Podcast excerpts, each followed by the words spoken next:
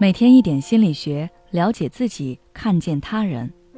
你好，这里是心灵时空。今天想跟大家分享的是，对方有错也不改怎么办？生活中，不管对方是你的朋友、家人，还是同事、领导，你可能都会觉得很烦恼。明明这个行为、这个习惯是错误的，是不好的，你跟他好好沟通过。也许还跟他争吵过、发过脾气，可是都没有用。你找不到方法，很无奈，也很痛苦。而之所以会这样，其实有多种原因。第一个原因是你们的价值观念不同，在你们眼里的那些坏行为、坏习惯，在对方看来也许并不是不好的。比如，很多父母会嫌弃子女的房间很乱。一次次让他们把自己的狗窝收拾干净，但房间依旧乱。因为在子女看来，自己的房间那是乱中有序，反倒是父母收拾过后，自己想找东西找不到了。他们觉得虽然房间看着乱，可自己要是找什么东西，一下子就能找到。而且他们不明白，在自己的地盘就是要舒适，为什么一定要一尘不染、整整齐齐呢？他们不觉得这样有错，那当然不会改。第二个原因是你们的立场不同。对方有错，按道理来说这是对方的事，为什么你会如此烦恼呢？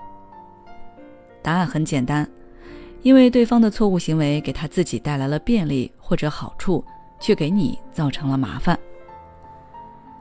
比如你跟其他人一起合租房子。但是合租人总是半夜起来弄宵夜吃，把你吵醒，影响你的休息。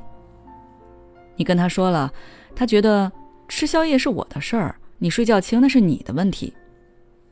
两个人立场不一样，那自然会有矛盾。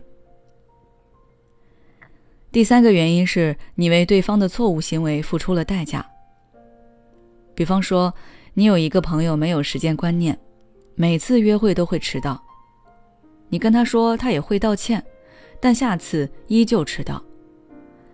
这是因为他从来没有为迟到这个行为付出代价，反倒是你一直在等，你在为这个错误的行为买单。他没有感觉到这个行为的错误之处，更没有体会到这个行为给自己带来了什么不好，那自然不会想去改变。即便他认错道歉了，那只是为了平息你的愤怒。没准儿他还会认为自己一直在迁就你的脾气。那么，我们面对这种情况该怎么办呢？我总结了两点原则。第一，学会放手。如果对方的行为没有给你造成实质性的麻烦或伤害，那你就可以让他按照自己的方式去做。就比如上面举的例子，孩子房间乱，那父母可以不帮孩子整理，就让这个房间乱着。那是孩子自己的房间，他就愿意待在那样的环境中。强制改变，他肯定是不会听的。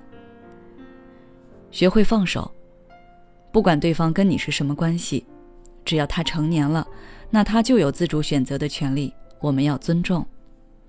俗话说“眼不见为净”，真的看不下去，可以物理性的隔开跟对方的距离。第二，谁做谁负责。上面那条建议并不适用于所有情况，因为你会发现，很多时候不是你非要多管闲事，而是对方已经损伤你的利益了。在这种情况下，很多人会有两种选择，一种是隐忍，一种是沟通。当然，这两种方法基本没有太大的效果，原因上面我已经分析过了，因为对方从来没有为自己的错误行为负责。一个行为如果只是对别人有害，但是对自身是有益的，那他是不会改的。所以你要让对方自己承担后果。第一条的建议其实也有这个含义：房间脏乱，他要是忍受不了了，那迟早会自己动手收拾；否则就自己忍受这种脏乱，反正你不要替他收拾。同样的，朋友迟到，那你下次可以到点就走。或者也让对方感受一下等待的滋味。总而言之，不要抱着一定要让对方改的期盼，那样你会很痛苦，因为对方并不会听你的。你要学会找一些方法来维护自己的权益，该放手就放手，该反击就反击，这样对方自然会调整自己的行为。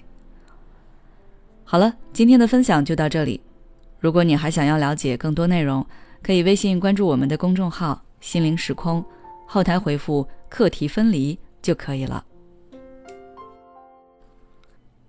每当我们感叹生活真难的时候，现实却又告诉我们，生活还能更难。